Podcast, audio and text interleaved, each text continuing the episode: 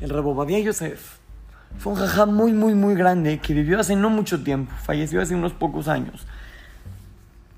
Y él era conocido por su entrega al estudio, por su constancia, cómo disfrutaba cada letra que él, que él estudiaba. Era algo impresionante. Una vez, su esposa, la Rabanit, le preparó algo de cenar. Y el jajam estaba estudiando como siempre. La Rabanit se acercó con el jajam, con el plato de la cena, y le dijo, toma, te lo dejo, eh, porfa te lo cenas. Y Rabobadia le contestó, claro, claro, sí, yo me lo ceno, no te preocupes. La Rabanit le dijo, no, pero así me dices siempre, y te quedas estudiando, y se te olvida cenar. Por favor, te encargo que esta vez sí te lo comas. Rabobadia le, le contestó, claro, no te preocupes, en cinco minutos me la como, en cinco minutos. La Rabanit se quedó tranquila, que el jajam ya le había asegurado que se le iba a comer en cinco minutos, y se, se acostó, se quedó dormida. Al otro día, la Rabanit se despertó y se encontró con una sorpresa. Encontró al jajam que seguía estudiando en la misma posición en la que eh, se quedó la noche anterior. No lo podía creer. Y más que eso, ella regañó al jajam. Le dijo, oye, ¿qué te pasa? Quedamos que te ibas a comer la cena. La dejaste ahí. No, no la probaste. Tú me dijiste que ibas a cenar. ¿Qué pasó?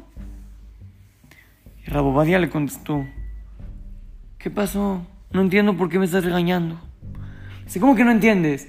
Me dijiste que te ibas a comer la cena en cinco minutos. No te la has comido. Es Jajam, por eso. Yo te dije que en cinco minutos. Deja que pasen cinco minutos y me la voy a comer. La Rabanit le dijo, no estás entendiendo, ya es de día. Pasaron horas, horas desde que te dejé la cena. Se, al Rabobadia, niño, se le hicieron como menos de cinco minutos. Yo les hago una pregunta. ¿Les ha pasado que están en la clase y ven el reloj y es una hora? Son las diez y cuarto. Y después de media hora voltean a ver el reloj y sigue siendo las 10 y cuarto. Y después de una hora voltean a ver el reloj y ahora son 10, 16.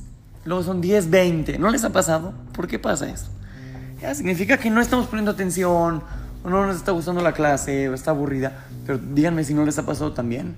De que de repente entran a la clase y preguntan, ¿qué hora es? 5 para las 11. ¿Cómo? ¿Ya tan rápido pasó 55 minutos? ¿Cómo puede ser? La respuesta es sí. En un abrir y cerrar de ojos se te pasaron porque lo disfrutaste. Cuando la persona lo disfruta, se le pasa rápido.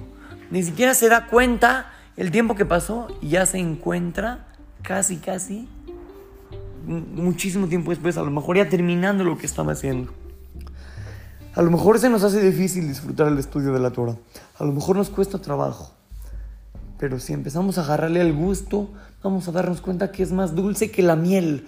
empezamos a agarrar el gusto y no la vamos a querer dejar nunca. Y a lo mejor poco a poco llegar al nivel de Rabobadia Yosef, empezar a seguir su ejemplo, su conducta. Pero más que sentarnos a estudiar 17 horas seguidas, vamos a buscar la forma de que nos dé gusto, que nos dé placer. Y si no te gusta, no te preocupes, es porque aquí hay algo que no estás haciendo de la forma correcta, porque la Torah, cuando se estudia de la manera correcta, no hay nada en el mundo que dé más placer, que dé más energía a la persona, que le dé más, que lo llene.